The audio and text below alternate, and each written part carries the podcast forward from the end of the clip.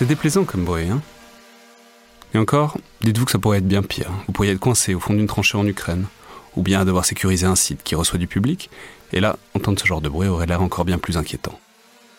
Pour faire face à ces situations, le sponsor de cet épisode, qui est MC2 Technologies, propose des systèmes de brouillage, de détection et de neutralisation des drones qui sont déjà déployés sur les théâtres d'opération en Ukraine et ailleurs, et qui seront utilisés dès cet été pour sécuriser les Jeux Olympiques de Paris. Vous pourrez notamment les découvrir sur le salon Rosatori au parc des expositions de Villepinte, du 17 au 21 juin 2024. Ah, fait du bien quand ça s'arrête. Hein.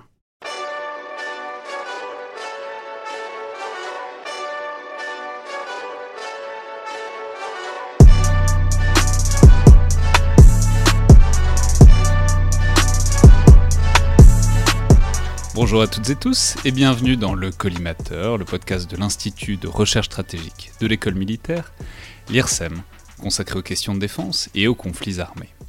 Je suis Alexandre Jublin et aujourd'hui pour parler du Yémen et de la guerre qui s'y déroule depuis au moins une décennie désormais, j'ai le plaisir d'être en ligne depuis le Canada avec Thomas Junot, professeur d'affaires publiques et internationales à l'Université d'Ottawa, spécialiste du Moyen-Orient et notamment du Yémen mais aussi de l'Iran, ce qui a son importance, euh, comme on le verra, et euh, je vais préciser que vous êtes aussi l'un des animateurs de Conseil de sécurité, qui est euh, l'un des podcasts francophones de grande qualité sur les questions stratégiques, que vous produisez avec Sarah Myriam Martin-Brûlé, autre universitaire canadienne, dont les auditeurs se souviendront peut-être qu'elle était passée dans le podcast il y a quelques années maintenant pour nous parler de l'ONU. Donc bonjour et bienvenue dans le collimateur. Bonjour, merci.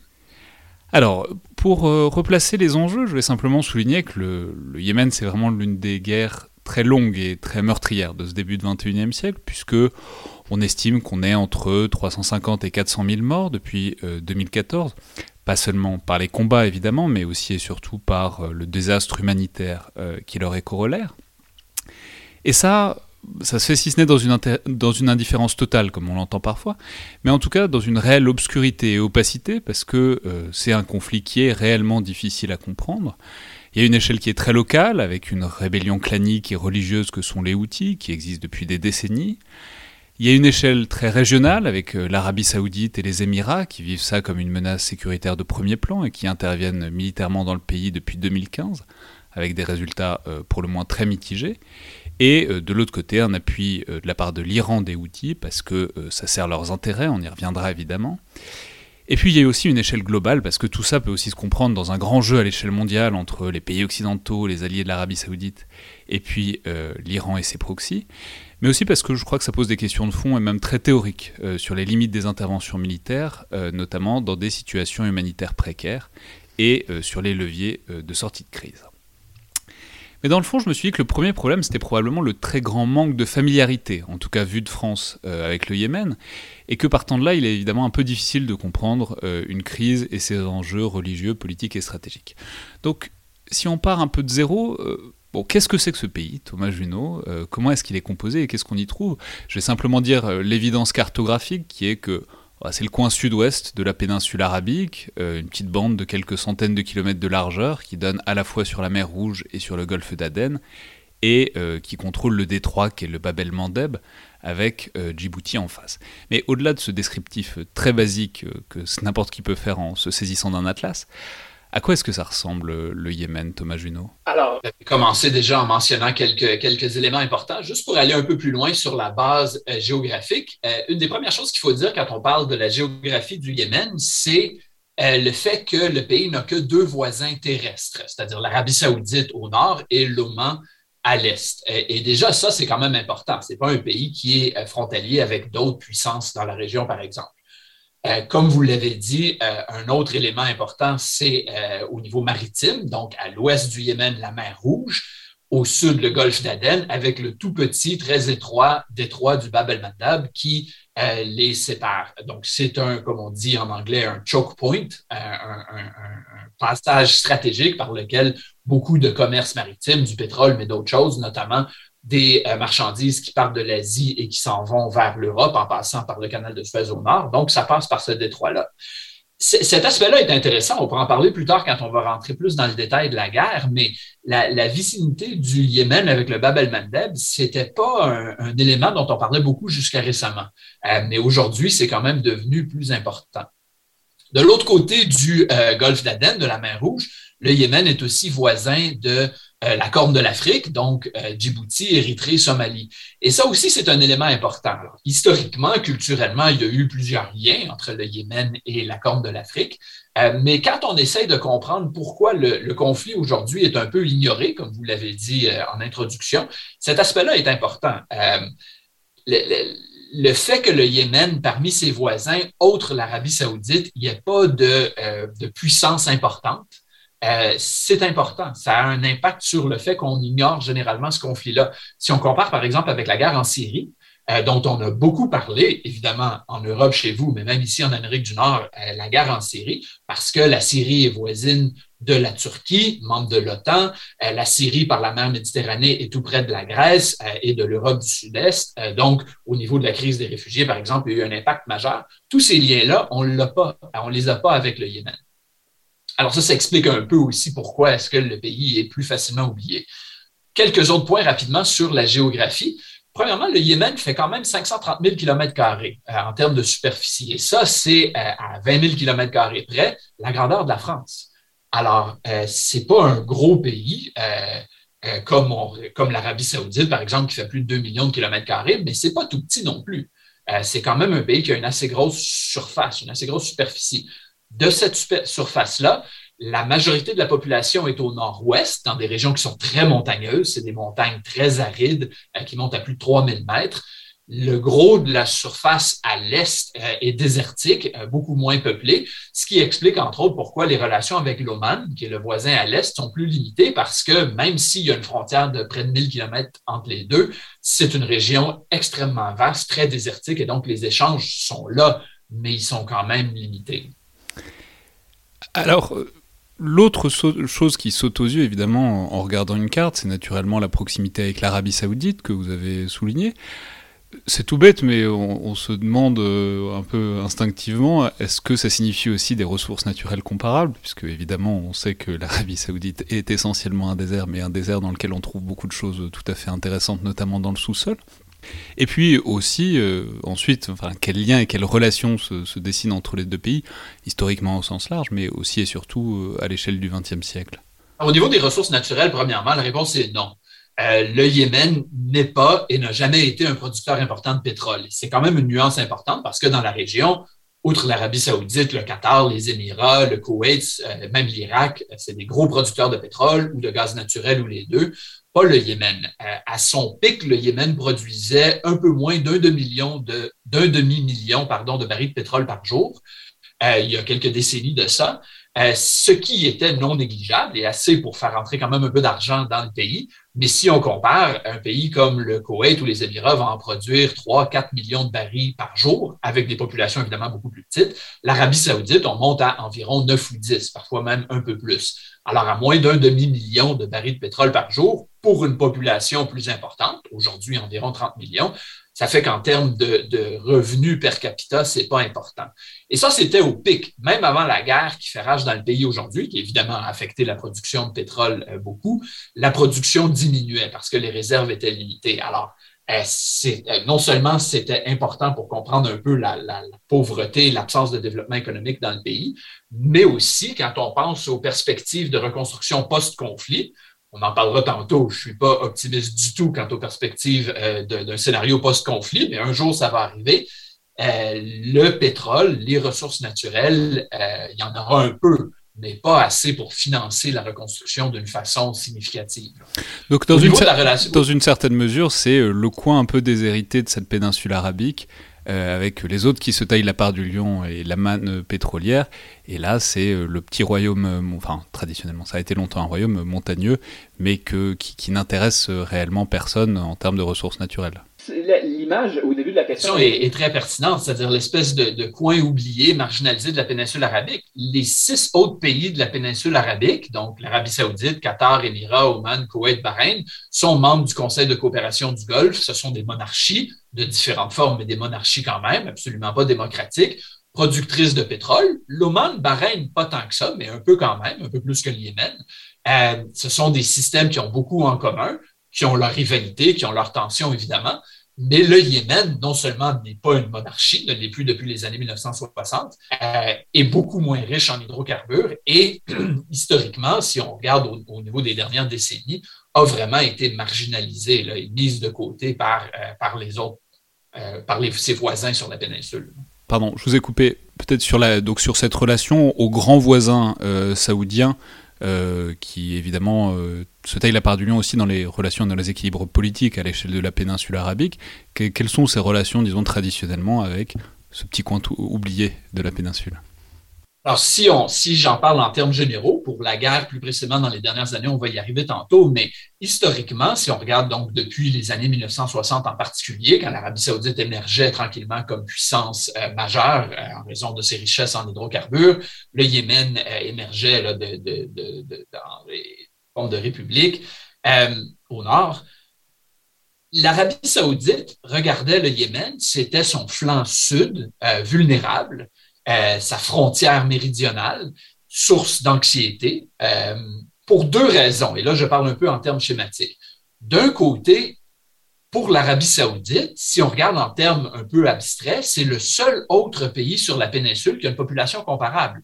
Les 50 membres du Conseil de coopération du Golfe, non seulement géographiquement sont petits, mais au niveau de leur population, sont tout petits comparé à l'Arabie saoudite qui a, euh, dépendant de, si on compte les citoyens saoudiens ou non, entre 20 et 30 millions d'habitants. Le Yémen aussi en a près de 30, même si on ne connaît pas les chiffres exactement. Donc, potentiellement, le Yémen peut être le seul rival au niveau de la grosseur de la population à l'Arabie saoudite.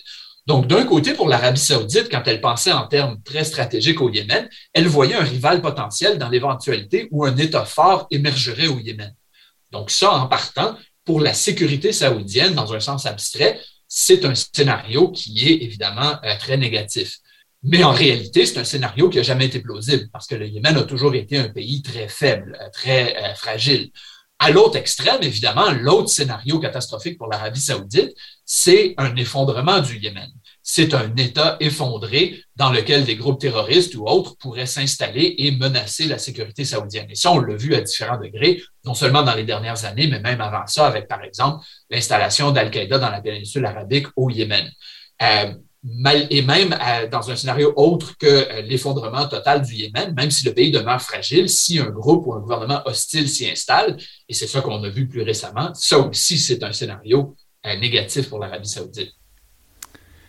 Alors, la deuxième étape ensuite, c'est euh, de comprendre peut-être cette rébellion outil qui est à la fois euh, régionale, clanique et religieuse.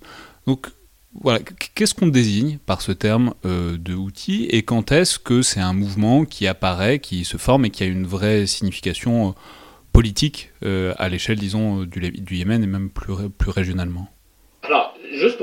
Une minute de recul très historique avant de répondre spécifiquement à la question sur qui sont les Houtistes et comment est-ce qu'ils émergent, pendant environ 1000 ans, donc du 9e siècle jusqu'aux années 1960, le Yémen est gouverné. Là, ici, il faut utiliser le mot gouverner avec un peu de flexibilité, par un imama, donc un royaume, zaïdite, qui est une minorité au sein de la famille chiite de l'islam. Des zaïdites chiites, il y en a au Yémen et à peu près nulle part ailleurs. C'est environ 40% de la population au Yémen.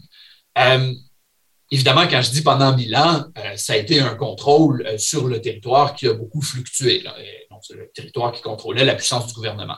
Dans les années 1960, l'imama zaïdite est renversé par une, par une révolution républicaine soutenue par l'Égypte de Nasser.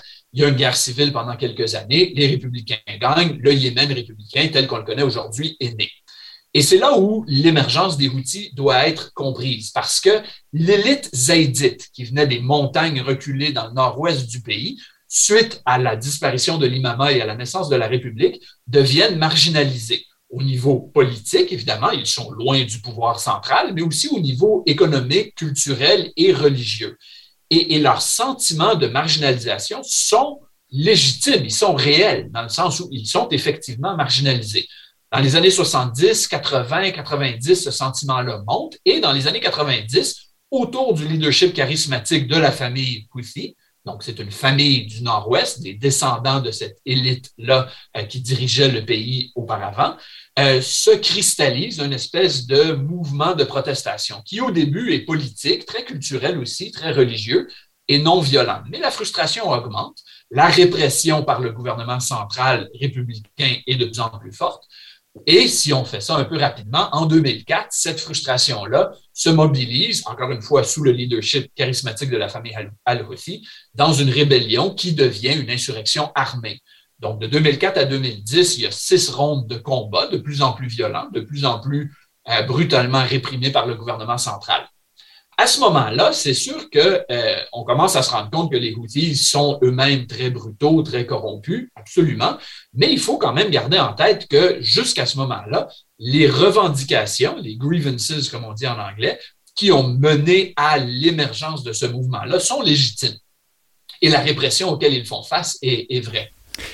Mais quel, euh, enfin, c'est un peu compliqué à dire, mais quel genre de guérilla est-ce que c'est? C'est-à-dire, est-ce que c'est des guérillas tribales dans les montagnes comme on a pu en connaître en Afghanistan?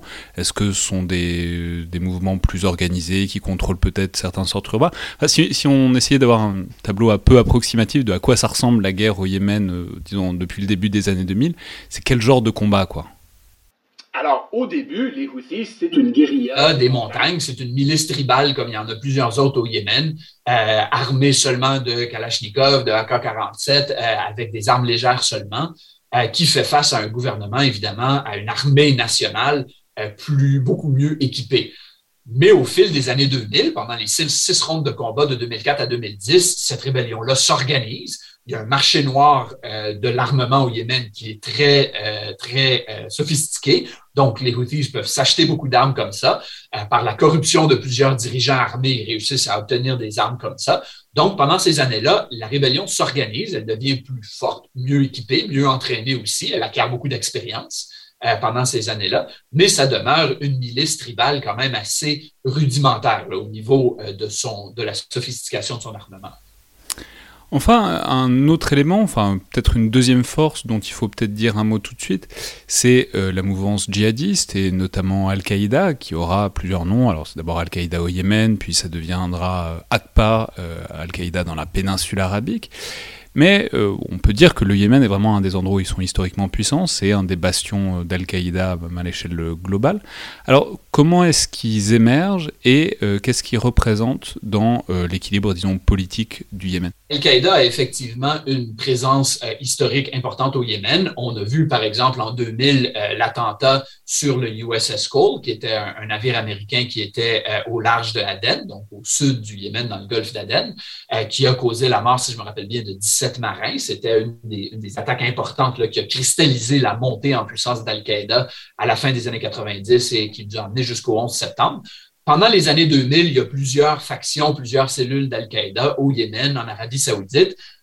Pendant les premières années après le 11 septembre, l'Arabie saoudite euh, euh, réprime fortement la présence d'Al-Qaïda. Beaucoup de ses membres se rendent vers le Yémen. Plusieurs sont des vétérans de la guerre en Afghanistan, du djihad euh, contre les soviétiques dans les années 80. En 2009, donc, ça nous amène à la naissance formelle d'ACPA, comme vous, l'avez dit, Al-Qaïda dans la péninsule arabique, qui unifie plusieurs euh, cellules, plusieurs factions d'Al-Qaïda dans la péninsule arabique. À ce moment-là, le gouvernement américain considère que euh, ACPA est la, la faction régionale d'Al-Qaïda, de la mouvance globale, qui présente la menace la plus importante au territoire américain. C'est comme ça que le gouvernement américain va souvent le définir. On a vu plusieurs attentats euh, manqués qui ont pensé proche de réussir. Euh, en 2009, à Noël, par exemple, un individu qui avait caché des, explosifs dans ses sous-vêtements a essayé de se faire exploser alors que son avion allait atterrir à Chicago. Il s'en est sorti avec des blessures très douloureuses, mais euh, a, manqué son coup finalement. Il y a eu d'autres attentats qui ont pensé proche de réussir. Charlie Hebdo à Paris, après ça, c'est aussi ACPA, et on pourrait donner quelques autres exemples. Aujourd'hui, ACPA est encore présent, est encore euh, relativement fort, donc pose une menace euh, aux États-Unis, aux pays occidentaux, mais ACPA est, est, un peu dans la guerre euh, civile au Yémen qui même si d'un côté lui offre beaucoup d'instabilité et donc l'absence d'un gouvernement central qui pourrait lutter contre elle, en même temps, ça rend une organisation plus sophistiquée quand même assez complexe. C'est ce que j'allais dire, c'est quelle relation exactement entre ACPA et les Houthis On se doute que c'est pas exactement la même chose religieusement, euh, l'islam zaïdiste et euh, le djihadisme, enfin la version djihadiste d'Al-Qaïda? C'est-à-dire, est-ce que c'est une opposition? Est-ce que c'est après tout une cohabitation dans le sens où ils ont un ennemi commun qui est le gouvernement central? Comment est-ce que ça se gère à l'échelle du Yémen? À l'origine, comme vous l'avez dit, il y avait effectivement une, rivalité simplement au niveau idéologique entre les Houthis, qui sont euh, non seulement chiites zaïdites, mais assez euh, orthodoxes, assez rigoristes dans leur interprétation du zaïdisme, et évidemment Al-Qaïda, des extrémistes sunnites. Il y a eu euh, plusieurs moments de, de, de, conflit, de confrontation entre les deux au fil des années. Plus récemment, c'est difficile de définir la relation entre les deux. Le mot cohabitation est trop fort, certainement. C'est vrai qu'il y, a, eu plusieurs rapports dans des médias, des analystes au Yémen sur le terrain qui ont fait rapport de peut-être des fois certains moments précis, ponctuels de cohabitation, même si ce n'est pas vraiment un mot que j'aime, où ils ont accepté de, chacun fait son affaire de son côté en gros. Euh, mais ça demeure des rivaux, ça demeure des ennemis qui sont largement dans des régions du pays qui ne sont pas frontalières. Alors, ACPA aujourd'hui est surtout vers le sud et le sud-est, alors que les Houthis contrôlent un grand morceau du nord-ouest quand même, mais il y a relativement peu de, friction entre les deux. Alors là, on a le, tableau d'un Yémen qui est, euh, on le voit structurellement en équilibre très précaire, euh, déjà au début de la, décennie 2010, et euh, là se déclenche évidemment le grand événement politique et sécuritaire du Moyen-Orient au sens large, disons, que sont euh, les printemps arabes à partir de 2011, qui va encore beaucoup modifier, euh, enfin qui va donner encore un grand coup de pied dans, cette situation. Donc voilà, comment est-ce que les printemps arabes s'étendent euh, jusqu'au Yémen et comment est-ce que ça se répand en quelque sorte dans un pays qui, a quand même un certain nombre de caractéristiques assez différentes des pays originels et des, foyers originels des printemps arabes, que ce soit la Tunisie, l'Égypte, ou la Turquie, enfin des endroits où c'est plutôt dans les centres urbains que ça se répand, etc. Et pourtant, on voit que ça s'étend jusqu'au Yémen et que ça devient une contestation du pouvoir euh, central. Donc comment est-ce que bah voilà, le, les printemps arabes pénètrent euh, dans, ce, coin euh, de, la péninsule arabique? Alors, fin 2010, début 2011, la, la, violence commence, ou la, les protestations, pardon, commencent en Tunisie, en Égypte, ça sera en Syrie, ça sera au Bahreïn, ça sera assez rapidement au Yémen. Au début, ce qu'on voit au Yémen, c'est ce qu'on voit à différents degrés ailleurs dans la région, c'est-à-dire des euh, dizaines de milliers, voire des centaines de milliers de manifestants à la rue. C'est monsieur et madame tout le monde, c'est la société civile, euh, beaucoup de femmes, beaucoup de jeunes. On voit même des représentants des Houthis euh, dans, à la rue, à Sanaa, dans certaines autres grandes villes du pays, qui protestent euh, pour des raisons semblables. Évidemment, le contexte est différent au Yémen par rapport à l'Égypte ou à la Syrie, par exemple, mais à la base, on demande la dignité, on demande la représentation, la fin d'un gouvernement corrompu, etc. Ce qui se passe au Yémen assez rapidement, c'est qu'on voit des membres influents du régime, donc dirigé par le président depuis 1978, Ali Abdullah Saleh, qui font défection des unités complètes de l'armée, des diplomates, euh, des partis politiques qui étaient alliés au président, qui font défection, qui annoncent leur opposition au président et qui, de facto, prennent le contrôle de ce qu'on appelait la révolution à ce moment-là. Donc, la ligne de fracture, et ça, on voit ça dès le printemps 2011, l'été 2011, la ligne de fracture principale n'est plus entre le gouvernement et le peuple, la rue, elle est entre ceux qui demeurent loyaux au président Salé et ceux qui s'opposent à lui. Il y a encore des manifestants à la rue, mais politiquement, ils sont marginalisés. La tension monte, euh, la violence commence à se propager un peu. Et on en arrive, euh, pour euh, faire ça, dire ça rapidement, à l'automne 2011, sous l'égide des Nations Unies, avec le soutien des États-Unis et de l'Arabie saoudite, on en arrive à un accord qui mène à la démission du président Saleh, on lui permet de rester au pays avec une immunité. Il garde le contrôle de plusieurs unités loyales euh, à lui dans l'armée, dans les services euh, de sécurité, plusieurs milices tribales. Il a un coffre de guerre de plusieurs milliards de dollars, mais il quitte la présidence. Il est remplacé par son vice-président, euh, Hadi, qui devient formellement président au mois de février. À ce moment-là, ce que l'accord prévoit, c'est un processus de dialogue national qui regrouperait plus de 500 membres de la société civile, de l'élite politique, euh, dans une grande conférence, un dialogue national qui devrait en arriver à une nouvelle constitution. Au début 2012, certaines personnes sont un peu optimistes quand même. Euh, il y a beaucoup d'idées, il y a beaucoup de bouillonnement, beaucoup d'effervescence. Beaucoup de gens pensent que la solution pour stabiliser le Yémen, c'est le fédéralisme pour permettre notamment aux Houthis au nord-ouest, aux autonomistes dans le sud, à d'autres, euh, une plus grande euh, autonomie justement pour gérer leurs propres affaires. Mais 2013-2014, sous le poids de ces tensions, sous le poids de ces contradictions, le processus s'effondre euh, et les Houthis, qui avaient profité de, tout ce temps-là pour consolider leur pouvoir en 2011, 12, 13 dans le nord-ouest, accumuler des armements, développer leur relation avec l'Iran, on pourra en parler tantôt, euh, frustrés par euh, l'absence de progrès selon eux, ils en viennent à l'été 2014 à euh, envahir, en pratique, saisir la capitale Sanaa. Et ça, ça marque un tournant majeur.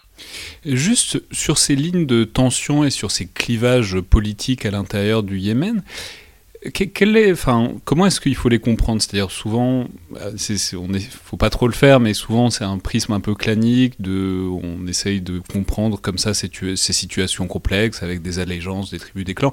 Et en même temps, c'est aussi une vision très orientaliste parfois des pays du Moyen-Orient, parce qu'il y a aussi euh, des questions idéologiques, politiques, religieuses, qui ne reposent pas que sur euh, ces espèces de prismes de tribus mémorielles. Donc comment est-ce qu'il faut comprendre, disons, cette diversité, ces oppositions politiques à l'échelle d'un pays euh, comme le Yémen? Est-ce que c'est le fait tribal qui est fondamental, ou est-ce que ça, il y a plein de lignes de division beaucoup plus variées que ça? Alors, quand on essaye de comprendre euh, le portrait politique comme ça, je pense que la dernière façon, euh, la dernière proposition que vous avez faite dans votre question est la bonne, c'est-à-dire qu'il y a de multiples lignes de fracture. Euh, oui, les sont importantes au Yémen, on ne peut pas le nier, mais en même temps, de, réduire, et il y a assez, des fois on voit des références à ça dans les médias, mais de, réduire à, à, la dimension tribale l'ensemble de la politique au Yémen, ben c'est c'est faux, c'est orientaliste ou c'est tout simplement pas, euh, pas, pas, précis, pas, pas vrai. Euh, dans le cas du poids des contradictions qui ont mené à l'effondrement du processus de dialogue national, il y en a plusieurs lignes de fracture. Une de celles qui est importante, pas la seule, mais c'est cette question-là de centralisation ou non. Euh, pour plusieurs groupes au Yémen, et j'utilise le mot groupe dans son sens le plus large, des acteurs, des factions, euh, la solution doit passer par une décentralisation du pouvoir. Euh, les acteurs locaux, que ce soit dans le sud, plus loin à l'est, au Hadramaut, ou dans le nord-ouest avec les Houthis ou d'autres, doivent être capables de gérer leurs affaires politiques, économiques, culturelles, religieuses, avec une intervention beaucoup plus limitée de l'État central. Euh, beaucoup d'observateurs externes, pas tous, mais beaucoup, s'entendent pour dire que ça doit faire partie d'une solution éventuelle, mais d'un autre côté, plusieurs acteurs à Sana, euh, parmi les partis politiques qui étaient euh, associés à la gouvernance du pays, on pense par exemple au parti islamiste Islah, qui est plus ou moins la, faction locale des frères musulmans. Dans ce parti-là, la tendance réalisatrice était beaucoup plus grande. Alors, il y avait beaucoup plus de résistance à abandonner, selon leur perspective, du pouvoir et le donner aux régions, mais en pratique à leurs rivaux. Alors ça, c'est une ligne de fracture qui était, encore une fois, pas la seule, mais aussi très importante et qui va demeurer à l'avenir. Euh, je demeure très, malheureusement, pessimiste sur l'avenir du pays, mais comment résoudre ce dilemme-là sur la centralisation ou le fédéralisme, euh, c'est pas, pas évident du tout. Alors, Maintenant, c'est peut-être le moment de dire un, mot du, rôle de l'Iran que vous avez évoqué il y, a, quelques minutes. On peut dire tout de suite que c'est l'un des grands lieux communs quand on résume la situation un peu à l'emporte-pièce, que voilà, les outils seraient des agents de l'Iran, que l'Iran les soutient pour faire peser une menace sur leur ennemi très traditionnel qu'est l'Arabie saoudite à partir du Yémen. Évidemment, on vient de voir que c'était globalement faux, que les outils ont un agenda propre et qu'ils animent une rébellion qui, pour des raisons qui leur sont propres et qui ne sont pas du tout téléguidées de Téhéran. Je veux dire, ça n'est pas du tout une création euh, iranienne. En même temps, il est vrai qu'il y a un soutien matériel réel et que par ailleurs, c'est souvent comme ça que les Iraniens procèdent, par proxy et en soutenant des forces qui servent leurs intérêts, euh, par exemple le Hezbollah au Liban évidemment et que euh, les outils sont de fait une épine dans le pied des Saoudiens, ce qui est loin de déplaire à l'Iran. Donc voilà, comment est-ce que ça apparaît? Comment est-ce que l'Iran s'empare du sujet? Et dans quelle mesure, avec quelle intensité est-ce qu'ils s'y investissent? Dans, votre question, vous avez très bien décrit la relation entre l'Iran et les Houthis dans un sens large au niveau de la dynamique. La première chose à dire, c'est que les Houthis ne sont pas une création de l'Iran. Les Houthis, comme on en a parlé il y a quelques minutes, sont nés euh, du fait de, de revendications, de frustration dans le Nord-Ouest, et à ce moment-là, ça se passait de manière complètement indépendante de l'Iran. C'est vrai que certains chercheurs ont identifié des premiers contacts, peut-être dès les années 1980, entre ce qui était à l'époque la jeune République islamique, qui était particulièrement zélée dans sa volonté d'exporter la révolution islamique, qui à ce moment-là venait tout juste d'arriver. Mais ces premiers contacts-là, dans les années 80, dans les années 90, étaient excessivement marginaux et n'ont pas eu d'impact. Il n'y a, personne qui a pu démontrer un impact concret sur l'émergence des Houthis. Quand 2004 arrive, c'est-à-dire la première ronde de violence, euh, six rondes de combat de 2004 à 2010, il n'y a aucune preuve que l'Iran, à ce moment-là, donnait des armes aux Houthis. Euh, il semble que ça ait commencé un peu plus tard, 2009 peut-être, un peu avant, c'est pas clair, mais les premières indications concrètes, des rapports de l'ONU par exemple, qui vont le dire, c'est autour de 2009, donc vers la fin de ces rondes de combat-là. Pourquoi? Euh, L'Iran, à ce moment-là, était déjà un rival de l'Arabie saoudite. Donc, les deux grosses puissances régionales, adversaires en compétition de part et d'autre du euh, euh, Golfe Persique. À ce moment-là, donc autour de 2009, le Yémen pour l'Iran, c'est marginal. Les priorités de l'Iran en matière de politique étrangère, c'est l'Irak, évidemment. C'est la Syrie qui va le devenir à partir de 2011. C'est la relation avec le Hezbollah au Liban, tout de suite après la guerre de 2006. C'est la gestion de, de tout le dossier du programme nucléaire. C'est la sécurité dans le Golfe Persique. Le Yémen est loin derrière tout ça. Mais ça n'empêche pas. L'Iran regarde ce qui se passe au Yémen, voit un groupe avec lequel il a des affinités idéologiques, pas vraiment religieuses. C'est secondaire cet aspect-là. Idéologique, c'est-à-dire on n'aime pas l'Arabie saoudite en termes euh, simples, euh, et un groupe qui qui est de plus en plus hostile à l'Arabie saoudite et qui est sur la frontière méridionale, comme on en parlait au début, un peu vulnérable de l'Arabie saoudite. Donc, stratégiquement, pour l'Iran, le Yémen autour de ça devient un peu plus intéressant. Demeure secondaire, même tertiaire, mais un peu plus intéressant parce qu'on voit un intérêt. C'est après 2011, donc quand le Yémen devient beaucoup plus instable dans le contexte post-soulèvement, l'Arabie saoudite devient de plus en plus anxieuse face à cette instabilité-là, les Houthis deviennent de plus en plus puissants, donc les morceaux du casse-tête s'assemblent un peu plus pour l'Iran et l'équation devient encore plus attrayante. Donc on voit le, soutien iranien qui, au début, euh, se limitait à des petites quantités d'armes légères, un peu d'argent, un peu de conseils, autour de 2011, 2012, 2013, augmenté encore plus. Mais à ce moment-là, on demeure encore dans le domaine d'un soutien limité euh, qui euh, n'a pas un impact majeur sur le terrain. Et surtout, surtout, pour revenir au point dans votre question, ne fait pas des Houthis une marionnette de l'Iran. Dans certains milieux euh, plus euh, agressifs, de hawkish aux États-Unis, en Arabie saoudite, on va, dès ce moment-là, décrire les Houthis comme un pion de l'Iran, comme une marionnette de l'Iran. Et ça, c'est tout simplement faux. Les Houthis, euh, oui, se rapprochent progressivement de l'Iran, acceptent avec enthousiasme de plus en plus de soutien de l'Iran, mais demeurent un acteur local avec sa propre agencéité, ses propres intérêts et relativement autonome de, l'autre côté, c'est peut-être le moment aussi de redire un mot de la galaxie djihadiste, puisqu'on sait que c'est aussi évidemment le moment, donc là on est en 2014-2015, c'est le moment où ailleurs, en Irak et en Syrie, euh, l'État islamique est au sommet de sa puissance. Donc voilà, on a cette situation chaotique au Yémen, juste à côté de l'Arabie saoudite. Dans quelle mesure est-ce que cette galaxie djihadiste, l'État islamique, mais aussi évidemment surtout Al-Qaïda, qui est quand même implanté depuis bien plus longtemps dans la région, profite en quelque sorte euh, du chaos et des décombres du Yémen à ce moment-là dans ces années-là, donc j'ai dit que plus récemment pour l'AQPA, Al-Qaïda dans la péninsule arabique, ça a été un peu plus difficile. Mais les années 2011 à 2014-15 sont plus, euh, plus, plus positives pour Al-Qaïda dans la péninsule arabique parce qu'à ce moment-là, euh, le groupe peut vraiment s'implanter dans certaines régions du sud-est. Il y a même des moments euh, distincts pendant lesquels ACPA saisit du territoire et le contrôle euh, et le gouverne euh, ou, et va même créer un espèce de groupe façade qui va lui permettre de faire ça. C'est de courte durée à chaque fois. Dans un des deux cas où ça arrive en particulier, les milices soutenues par les Émirats arabes unis vont les, expulser des, petites villes que, que ces groupes-là ont saisi. donc, ce sont des bonnes années, 2011 à 2015 environ pour ACPA. Sur la question de l'État islamique, ça c'est une question intéressante aussi. Si on retourne en arrière, autour de 2014, avec l'émergence explosive de l'État islamique en Irak, en Syrie, tous les attentats qu'on voit en Europe en particulier, ailleurs, même à petite échelle ici au Canada, euh, la question évidemment se pose à ce moment-là. Le Yémen étant un, lieu sûr tellement important pour ACPA, est-ce que ça va devenir un refuge aussi pour l'État islamique? Il y a effectivement une franchise au Yémen de l'État islamique qui est formée, l'État islamique au Yémen, mais assez rapidement, on se rend compte qu'elle est marginale. Euh, elle ne va jamais euh, grossir ou devenir importante. Et, euh, ça, ça va, on s'en rend compte dès 2014, 15, 16, mais c'est encore le cas aujourd'hui.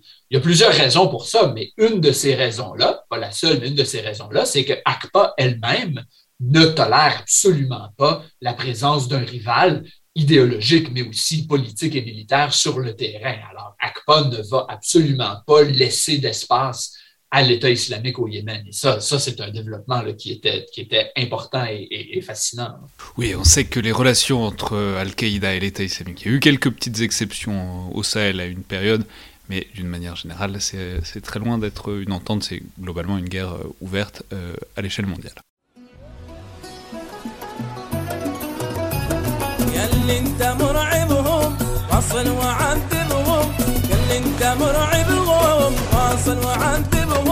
يدك على زنادك تمحي معالمهم يوم الحساب اليوم والنصر للمظلوم يوم الحساب اليوم والنصر للمظلوم لو يقطعوا زادك ياكلهم يشربهم. ياللي انت مرعبهم واصل وعذبهم. ياللي انت مرعبهم واصل وعذبهم. يدك على زنادك تمحي مآربهم يوم الحساب اليوم والنصر للمظلوم. يوم الحساب اليوم. والنصر للمظلوم. لو يقطعوا زادك كلهم يشربوه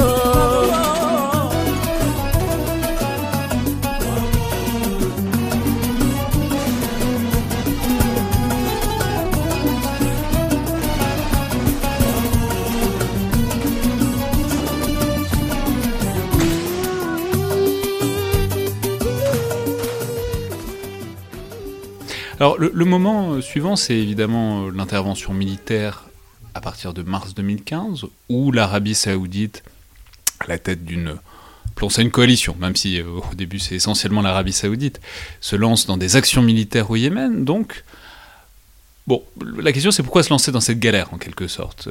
J'imagine bien qu'à l'origine ils étaient probablement optimistes, mais il s'agit quand même de quelque chose d'assez ambitieux, c'est-à-dire vouloir rétablir de l'ordre dans cette situation chaotique et euh, traditionnellement, c'est pas vraiment l'idée qu'on se faisait euh, du royaume saoudien, ce rôle d'intervention militaire stabilisatrice euh, dans des pays étrangers, quand bien même ce serait dans leur environnement. Donc, bon, pour la poser de manière un peu provocante peut-être, est-ce que les Saoudiens ne se seraient pas un peu pris pour des Américains à ce moment-là? Ben, D'abord, le, contexte de, prise de décision début 2015 qui mène au lancement de l'intervention à la fin mars est important.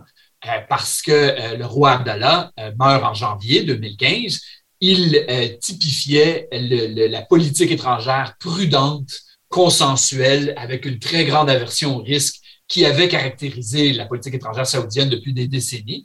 Il meurt, il est remplacé par le nouveau roi Salman, son demi-frère, et rapidement, on se rend compte que le fils de Salman, Mohammed Ben Salman, qui deviendra plus tard le prince héritier, mais qui est déjà très influent, va lancer cette intervention-là, en partie au nom d'une nouvelle identité saoudienne, une nouvelle identité internationale saoudienne, beaucoup plus agressive, euh, avec une beaucoup plus grande tolérance au risque, qui euh, va chercher à notamment contenir l'Iran de manière beaucoup plus agressive. On le voit dans les années qui suivent au Qatar, avec euh, l'embargo sur le Qatar en 2017, la prise en otage de facto du premier ministre libanais euh, brièvement à ce moment-là. On l'a vu en 2018 avec la fameuse dispute diplomatique entre l'Arabie saoudite et nous ici au Canada, qui était vraiment euh, un choc un peu au niveau de l'agressivité de la rhétorique saoudienne en particulier. Au Yémen, ça s'inscrit dans cette tendance-là, euh, d'une plus grande agressivité saoudienne au niveau régional. Pourquoi spécifiquement? Officiellement, la coalition a deux objectifs. Rétablir le gouvernement internationalement reconnu euh, du président Hadi, qui a été expulsé de Sanaa et éventuellement du pays au complet par euh, les Houthis. Euh, et deuxièmement, refouler les Houthis, qui sont effectivement proches de l'Iran et soutenus par l'Iran. sept ans plus tard, on en arrive bientôt à l'anniversaire de sept ans de cette intervention-là, c'est à plusieurs égards un désastre total. Premièrement, le gouvernement internationalement reconnu de Hadi euh, demeure en exil. Il y a certains moments où il a, essayé de s'établir en partie à Aden, la métropole du Sud, mais avec un succès au mieux limité. Et deuxièmement, ils sont où actuellement? Euh, Un peu partout, mais beaucoup à Riyad. Euh, dans des hôtels de luxe. ce qui, évidemment, comme vous pouvez imaginer, n'aide pas leur légitimité du tout aux yeux des, des Yéménites. L'autre aspect sur lequel euh, la coalition a échoué lamentablement, c'est l'autre objectif qui était de refouler les Houthis. Aujourd'hui, les Houthis sont exponentiellement plus forts politiquement, institutionnellement, militairement qu'ils ne l'étaient en 2015. Donc, si on juge la coalition sur la base de cet objectif-là, c'est un échec lamentable. Les relations entre les Houthis et l'Iran aujourd'hui sont beaucoup plus proches qu'elles ne l'étaient à la fin 2014. À la fin 2014, l'Iran envoyait aux Houthis des armes légères, un peu d'argent, un peu de renseignement, un peu de soutien technique.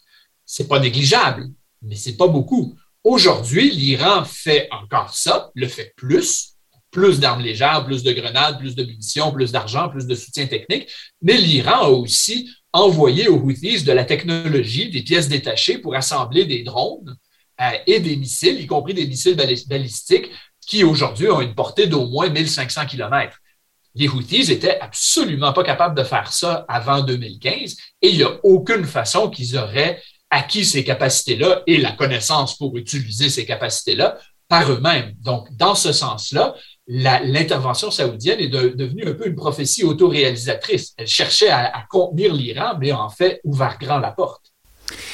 Mais alors, justement, pourquoi est-ce que... C'est-à-dire, d'une part, comment est-ce qu'ils s'y prennent? On sait que l'Arabie saoudite a probablement des problèmes militaires, notamment un manque d'expérience. Euh, mais bon, s'il y a bien un problème qu'elle n'a pas, c'est le manque de, moyens et d'équipements, puisque ça fait quand même des décennies qu'ils achètent tous les meilleurs équipements euh, militaires du monde. Donc, en quelque sorte, quel est le... comment est-ce qu'ils s'y prennent? Comment est-ce qu'ils décident de mettre à profit ou pas cette supériorité technologique euh, dans le champ de bataille? alors après, il faut caractériser ce champ de bataille au Yémen. Et puis, pourquoi est-ce que ça marche pas? Pourquoi est-ce que ça s'enlise? Comment est-ce que les outils parviennent malgré tout à résister à cette superpuissance à l'échelle régionale. Vous avez fait la comparaison dans la précédente question avec les États-Unis. Alors, on pourrait poser la même question. Pourquoi est-ce que les États-Unis n'ont pas réussi à euh, vaincre une insurrection en Irak ou euh, en Afghanistan, tant qu'à ça avec les talibans, qui étaient euh, infiniment moins puissants au niveau militaire conventionnel? Les situations en Irak, en Afghanistan, au Yémen sont très différentes. Il ne faut pas du tout pousser l'analogie trop, trop loin. Mais euh, le, parallèle demeure, c'est-à-dire que les Houthis, effectivement, sont beaucoup plus faibles que les Saoudiens et les Émiratis, hein, qui sont eux aussi euh, actifs militairement. Les autres membres de la coalition, c'est largement symbolique, comme, à quelques exceptions près, comme contribution. Euh, les Saoudiens et les Émiratis ont le contrôle total de l'espace aérien. ils ont effectivement une armée aérienne, une force aérienne, pardon, très efficace avec des avions chasseurs euh, euh, qu'ils ont acheté des États-Unis, de la France, dans le cas des Émiratis aussi, euh, qui sont très efficaces. Les, Houthis n'en ont pas. Au niveau de l'artillerie, tout ça. c'est beaucoup plus puissant. Ce que les Houthis ont, c'est premièrement le contrôle de la géographie. le nord-ouest du pays, les, régions qu'ils contrôlent sont montagneuses, arides, escarpées, et les Houthis sont extrêmement efficaces à, manipuler cette géographie-là. Euh, ils ont l'avantage du terrain, la connaissance du terrain, le renseignement sur le terrain que les Saoudiens et les Émiratis n'ont jamais développé. Il y a une question de compétence aussi. Euh, dans le cas des Saoudiens en particulier, beaucoup moins les Émiratis, les Saoudiens n'ont pas démontré, et sept ans plus tard, ce qui est euh, triste du point de vue des Saoudiens, tragique de leur point de vue, vraiment de leur point de vue, c'est le fait qu'ils s'améliorent relativement peu dans leur capacité à utiliser cet équipement de pointe-là. Ils demeurent très dépendants du soutien américain, leur capacité à viser, à collecter du renseignement, à intégrer le renseignement dans les processus de targeting, etc. Euh, ils s'améliorent, mais pas tant que ça. Les Émiratis, beaucoup plus. Ils sont beaucoup plus compétents. On pourra en parler plus tard si vous voulez. Euh, alors, les Houthis, euh, malgré le soutien militaire iranien, demeurent beaucoup plus faibles que les Saoudiens au niveau conventionnel. Mais ça, on pouvait dire ça des talibans en Afghanistan aussi. Euh, les Houthis ont le contrôle du terrain et, les Saoudiens n'ont jamais été capables de, leur enlever ça. Mais alors, comment est-ce que ça se concrétise? C'est-à-dire, bon, on, sait qu'ils ont le contrôle de la troisième dimension, évidemment, qu'il y a des moyens de renseignement euh, technologiques, évidemment aussi. Mais est-ce que les Saoudiens ont engagé euh, des troupes au sol, les Émiratis aussi? C'est-à-dire, est-ce qu'ils ont est-ce qu'ils ont mis le paquet ou est-ce que c'est bah, ce qu'on a vu euh, parfois quoi? C'est-à-dire si c'est très bien de contrôler la troisième dimension, mais sans des boots on the ground, euh, c'est quand même toujours. Euh, alors, même quand on le fait, c'est difficile de, contrer des guérillas parfois, mais sans, c'est en tout cas absolument impossible. C'est une bonne question, ça. Puis le gros des combats terrestres contre les Houthis, c'est des troupes yéménites euh, qui en sont responsables, soit l'armée nationale et les éléments de l'armée nationale qui sont demeurés loyaux au président Hadi. Il y en a qui sont en ligne avec les Houthis maintenant. Des milices tribales, régionales, locales qui sont en ligne. J'hésite même à utiliser le mot loyal parce que je ne suis pas sûr qu'elles sont nécessairement loyales, mais pour le moment en ligne avec les forces pro-gouvernementales qui se battent contre les Houthis. L'Arabie saoudite a des, euh, a des troupes présentes sur le terrain moins aujourd'hui qu'au début parce que c'était coûteux non seulement financièrement, mais politiquement aussi. Et ces troupes-là sont principalement un peu derrière les lignes de front pour faire toutes sortes d'autres choses, le soutien aux, forces yéménites, etc., etc. Euh, dans le cas des Émirats, on a vu un peu une, évolution euh, comparable. Le problème ici, c'est que ces troupes yéménites-là euh, sont très inégales. Il y a certaines de ces unités-là, de ces milices-là, qui sont compétentes organisé, bien mené, relativement bien équipé, mais c'est pas le cas de toutes. Euh, c'est vraiment pas le cas de toutes. Et deuxièmement, elles sont très divisées. Euh, depuis tantôt, on parle des forces pro-gouvernementales, mais en pratique, c'est une fiction. Euh, la coalition qui, en théorie, combat les Houthis, en pratique, est fragmentée, divisée, mal gérée. Dans plusieurs cas, il y a des éléments de cette coalition-là qui se sont battus entre eux et non pas euh, contre les euh, Houthis seulement. Euh, alors, cette absence d'unité-là, cette division-là, favorise énormément les Houthis, qui ont leur propre division interne, comme n'importe quel autre mouvement, mais qui, en pratique, sont beaucoup plus unifiés sur le terrain, mais en termes de leur chaîne de commandement aussi, par rapport aux forces pro-gouvernementales. Ce que j'allais dire, c'est comment est-ce que ça se caractérise du point de vue des outils? C'est-à-dire déjà dans les régions, parce que bon, on peut pas, on y reviendra, mais on peut pas totalement écarter le fait qu'ils continuent à gagner du terrain et voire qu'ils contrôlent une grande partie du territoire yéménite euh, à terme à quoi est-ce que ça ressemble, les régions qui contrôlent? Quel genre de régime ils mettent en place? Parce que ça préfigure peut-être euh, des choses. Et puis aussi, euh, dans, quelle mesure est-ce qu'ils gagnent en ambition? Parce que, vous, l'avez dit tout à l'heure, ils montent en technologie. On peut mentionner euh, tout le monde qu'en fait, ils commencent à faire peser des très sérieuses menaces sur le commerce maritime autour du Bab el-Mandeb, parce qu'ils ont des gros missiles qui peuvent taper des tankers. Bref, comment est-ce que, si on, inverse un peu le prisme, si on arrête de regarder les outils de loin et qu'on les regarde un peu de près, comment est-ce que ça se caractérise, cette euh, montée en puissance? Ça, c'est une question très importante qui a des implications majeures pour, euh, pour l'avenir. Les Houthis, aujourd'hui, contrôlent euh, des pans entiers de territoire du côté ouest du pays, surtout le nord-ouest. Ils descendent assez bas vers le sud, mais pas tout à fait jusqu'à la côte sud. En termes de proportion, c'est difficile à dire à quoi ça correspond à l'échelle nationale parce qu'il y a tellement de zones qui sont floues, mais c'est pas la majorité parce qu'il y a tout le grand désert de l'Est qui est pratiquement vide dans lequel les Houthis sont pas vraiment présents. Au niveau de la population, le chiffre qui est sous leur contrôle varie entre 50 et 70% 70% ça me semble un peu beaucoup, euh, mais c'est probablement au moins 50% Il y a eu des déplacements de population, c'est difficile de mesurer euh, précisément sur le terrain. On est dans ces eaux-là. Le point qui est essentiel, c'est que ce qu'on voit depuis quelques années, il y a peu de médias fiables sur le terrain, mais il y a assez de, rapports qu'on voit sortir des activistes, des journalistes locaux, etc., euh, pour voir que l'administration que les Houthis sont en train de construire à Sanaa, qui contrôle maintenant la capitale évidemment depuis presque huit ans, elle est, elle elle est brutale, elle est répressive et c'est dire quelque chose qui est évident, mais elle n'est absolument pas démocratique. Et ça, c'est problématique. C'est problématique pour les Yéménites qui vivent sous cette administration-là, parce qu'elle est extrêmement répressive, mais c'est aussi problématique pour l'avenir. Et c'est une des raisons pour lesquelles, comme je le disais tantôt, euh, je ne suis pas du tout optimiste pour la perspective d'un processus de paix.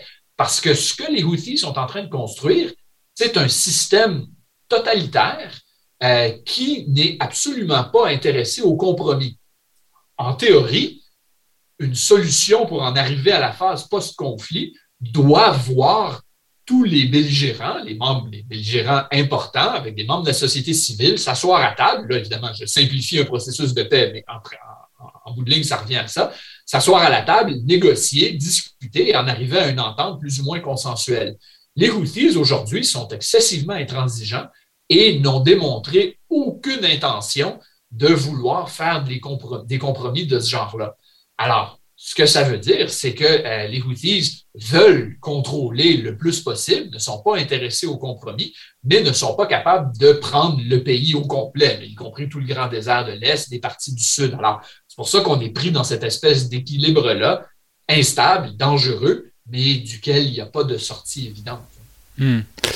Euh, à l'opposé, il faut peut-être aussi dire un mot de ce que ça représente sur la scène internationale. Alors, la guerre au Yémen, c'est souvent euh, critiqué dans les opinions publiques euh, occidentales, disons, sous l'angle du désastre humanitaire. Déjà, on peut peut-être en parler. J'ai donné les chiffres euh, liminairement de 350, 400 000 morts, peut-être plus maintenant voilà, commençons par là. Déjà, pourquoi et comment est-ce que cette situation militaire est tactique?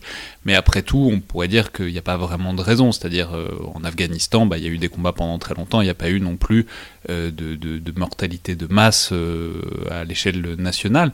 Pourquoi est-ce que là, cette situation militaire et tactique, ça se traduit par un corollaire de désastre humanitaire à ce point-là alors, les, chiffres précis de la situation humanitaire ne sont pas connus, dans le sens où on peut avoir des estimations, mais en raison de la difficulté d'avoir des informations fiables sur le terrain, c'est pas évident. L'ONU, différentes ONG, le Conseil des réfugiés norvégiens, par exemple, ont une présence sur le terrain, mais c'est imprécis. 200, 300, 400 000 morts, on est dans ces eaux-là. 70, 80, 85% de la population qui est en, situation de, de besoin aigu au niveau euh, humanitaire plus d'un million de cas de choléra, qui est évidemment un chiffre extraordinairement percutant parce que c'est une maladie qui devrait être éliminée aujourd'hui. Le, problème avec cette situation-là, c'est qu'il n'y a pas de solution évidente. Et, vous parliez du rôle international, de l'intervention internationale, des débats euh, auxquels ça, donne lieu. Il n'y a aucune solution évidente.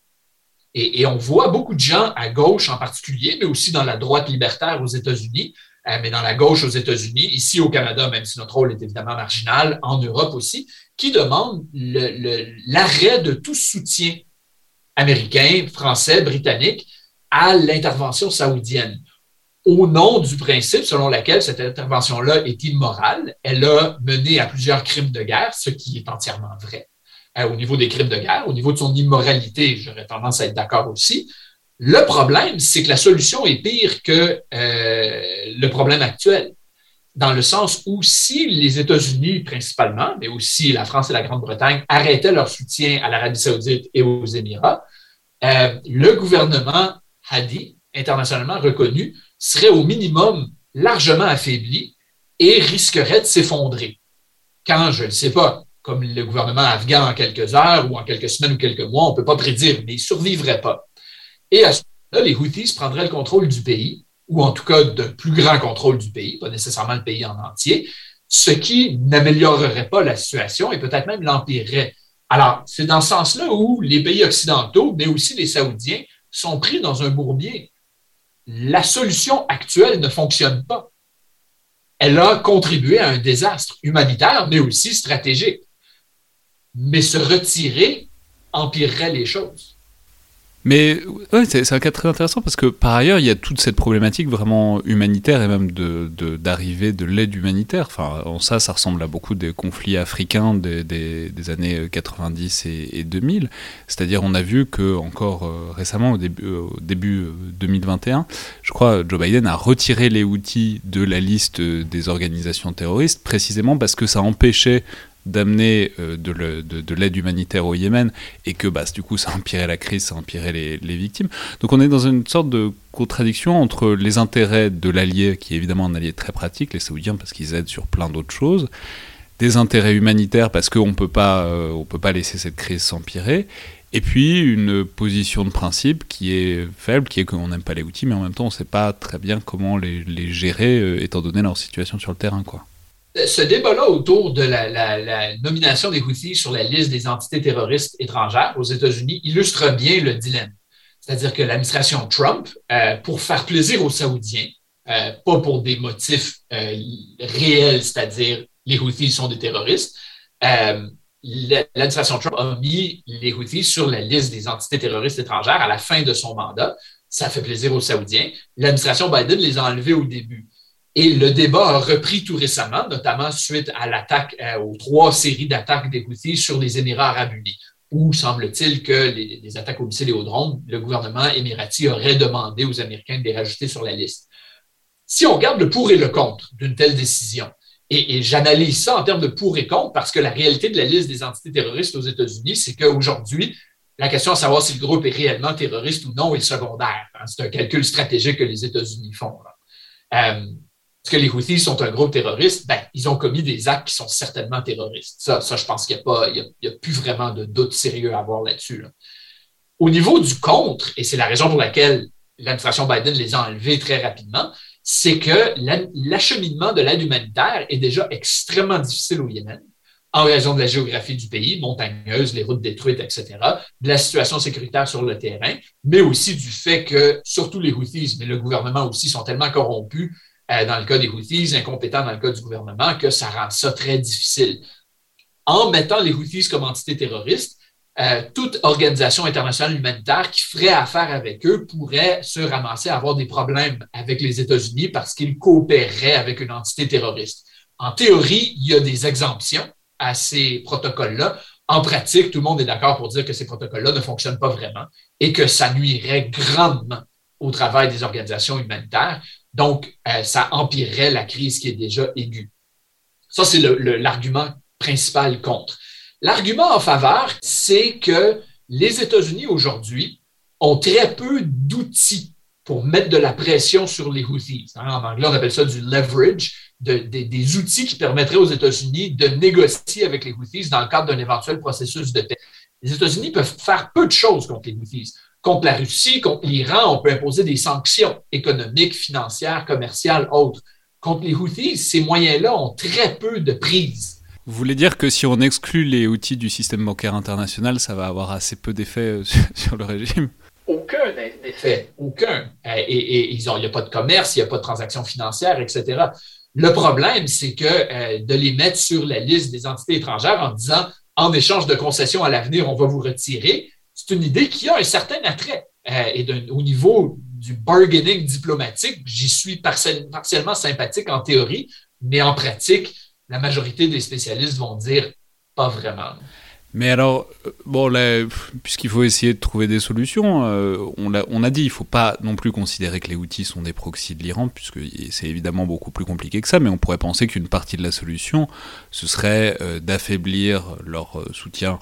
En tout cas, ça permettrait de mitiger, disons, les dommages qu'ils peuvent faire, notamment, on imagine bien que, alors, on l'a pas dit, mais donc, enfin, vous l'avez mentionné rapidement, mais ils font des frappes de drones aux Émirats, ils balancent des missiles de, très longue portée sur les, navires qui passent le Bab el-Mandeb.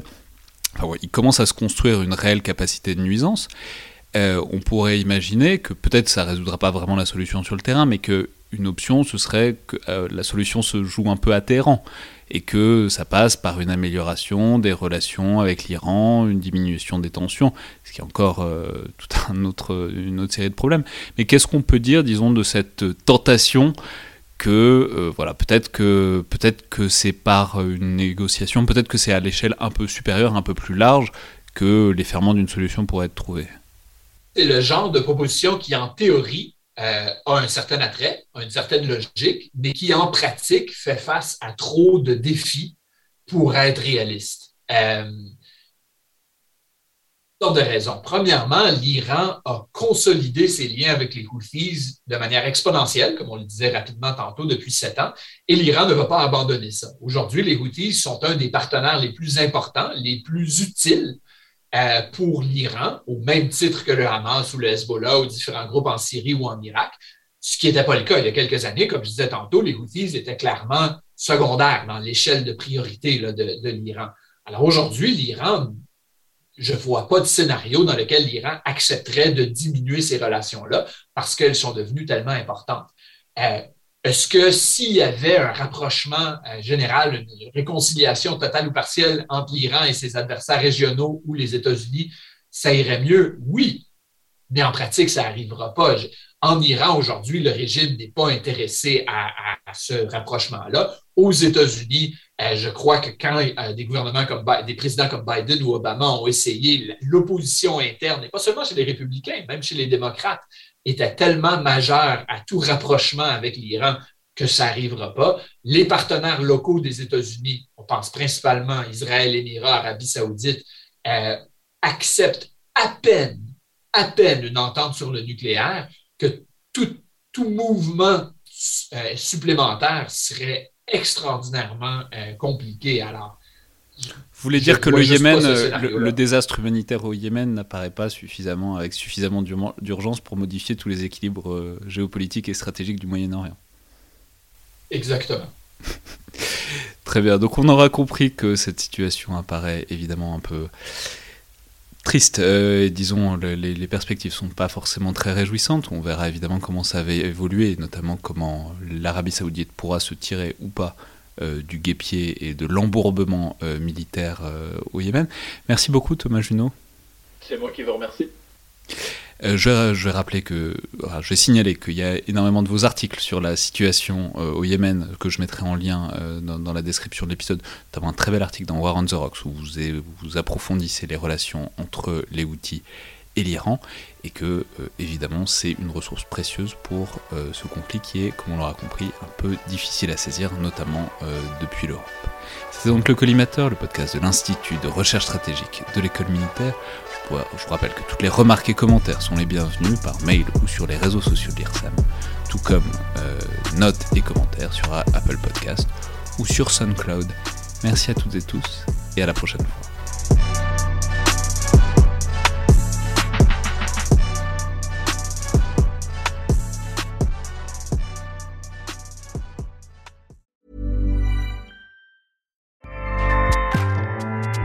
ACAST powers the world's best podcasts. Here's a show that we recommend. This is Roundabout Season 2, and we're back to share more stories from the road and the memories made along the way. We're talking rest stops, if we're stopping to get gas. You will be timed. you will be for sure. Misguided plans. I grew up in the city, so I have like you know, a healthy fear of real extreme darkness. this was like wilderness. A lot of laughs. Y'all weird, but you, yeah, you, you were different. Like you were real different, bro. I can't really put my finger on it. And so much more. Just goes to show that unexpected yeah. things sometimes are the best when it comes to a road trip. Roundabout Season 2, presented by Nissan, is live now with new episodes rolling out every Thursday. Listen and subscribe wherever you get your podcasts.